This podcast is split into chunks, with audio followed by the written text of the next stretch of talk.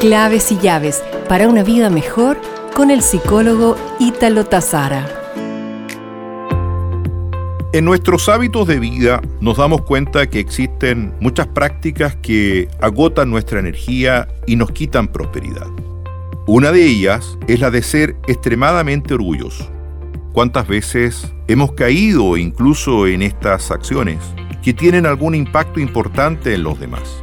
Las verdaderas personas sabias exitosas asumen sus limitaciones y crecen con la ayuda de otros. Son humildes y reconocen sus faltas ante los demás. El orgullo te hará sentir más fuerte, pero jamás te hará sentir más feliz. No te hablo, no me hablas. Que viva el orgullo entonces. Te invito a reconciliarte pronto, que la vida es muy corta. Nos reencontraremos pronto con más claves y llaves para una vida mejor.